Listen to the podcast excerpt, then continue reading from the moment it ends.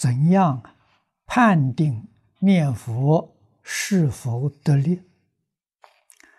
如果念佛念得气色不好，不愿意见任何人，见到人，包括了亲属、朋友、老师、同事等，他都不打招呼，不抬头，没有礼貌，连起码的《弟子规》做人的要求啊都没有达到，他这样念佛对吗？念佛功夫得力，是烦恼轻，智慧长，不怀疑，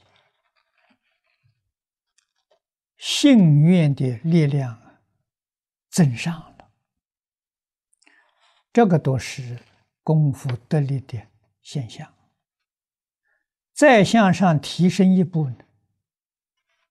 往生自己有把握，那是真得力了。要达到这样的功夫，没有别的，必须把身心世界一切放下。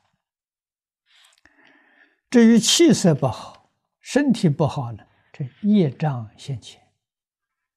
这个不必忌讳，没有关系，